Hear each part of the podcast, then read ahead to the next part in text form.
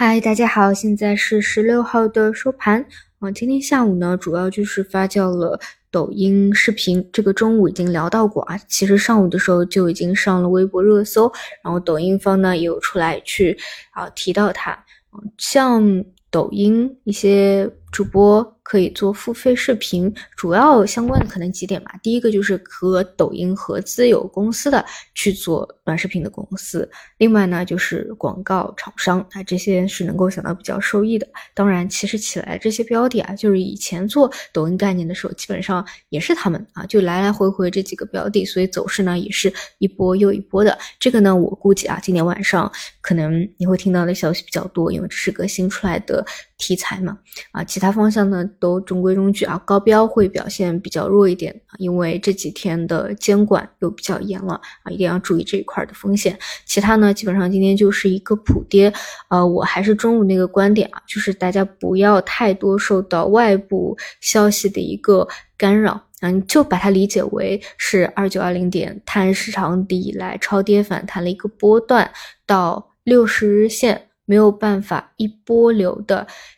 呃，快速的放量突破，所以会出现一个趋势波段的小调整，同时也是叠加和搭配了啊，每次啊，基本上前两次中美关系到那个节点都是一个小小幅的一个高点啊，这个玄学规律又生效了，那么可能会有一个波段的调整。然后今天呢，单日就是低开低走缩量啊，基本上开盘就竞价就看出是开始要调整波段了。那么这里呢，我倾向于就是啊，首先。啊，最差的一个情况心里要知道，因为实际上你知道你有最差的一个预期后，啊，就会觉得不过就是如此啊，就其实就是去再去探一个双底，做一个 W 底的一个双底结构。那说实话啊，就是这一波的超跌反弹上来，本身就没有太强的一个弹性和空间，基本上就就打到这里啊，三零五零附近啊，然后也磨了挺久啊，一共上来也就。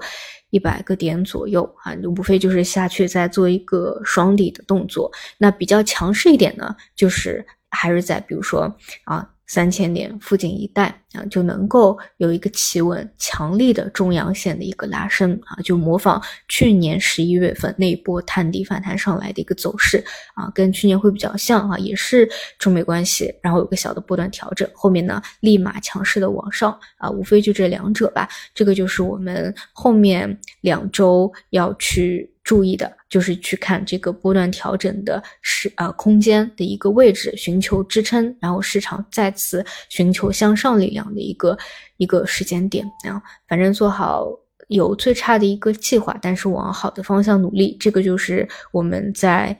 等待摸底期能够做的一个准备了啊。其他的话，轮动的方向还是那一些啊，像啊像一些。啊，时空大数据啊，一些低位的方向，最近也是在陆续的发酵啊。我觉得这些主要还是胜在位置相对不高吧。好的，那么我们就明天早晨再见。